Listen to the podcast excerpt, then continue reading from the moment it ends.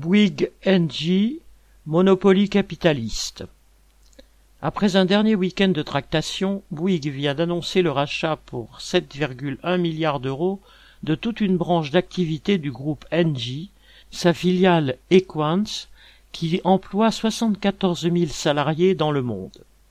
Le 30 juin dernier, Catherine McGregor, la patronne d'Engie, entreprise issue de la fusion de Suez et Gaz de France, avait créé cette filiale baptisée Equans en y regroupant les activités de maintenance et d'installation dans le chauffage, la climatisation et la ventilation, ou encore la robotique, des entreprises dites de services techniques.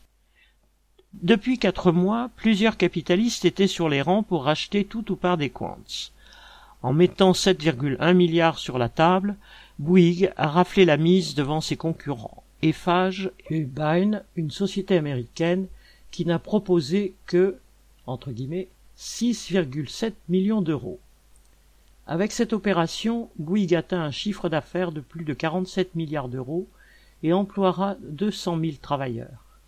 Il récupère un marché prometteur avec quelques cent mille contrats d'entretien dans l'industrie ou le bâtiment. Comme le dit son patron, Grâce à la transition énergétique, le secteur est porteur, avec un taux de croissance espéré entre 3 et 4% sur les prochaines années.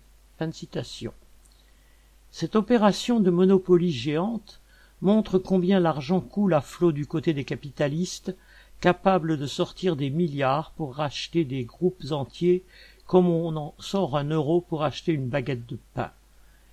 Les mêmes rabâchent partout, matin et soir, que quelques centaines d'euros d'augmentation sur les salaires de leurs employés ruineraient leurs entreprises. Ces prétendus entrepreneurs et investisseurs sont surtout champions en matière de rachat d'entreprises déjà existantes et qui rapportent gros, sans prendre le moindre risque ni créer la moindre valeur nouvelle.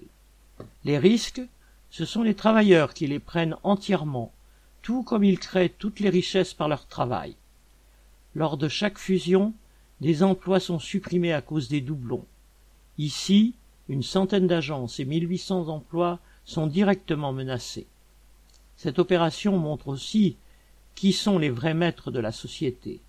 Pendant que des dirigeants politiques s'agitent sur le devant de la scène, une poignée de capitalistes comme Martin Bouygues peuvent faire basculer du jour au lendemain la vie de centaines de milliers de familles et l'avenir de villes entières. Xavier Lachaud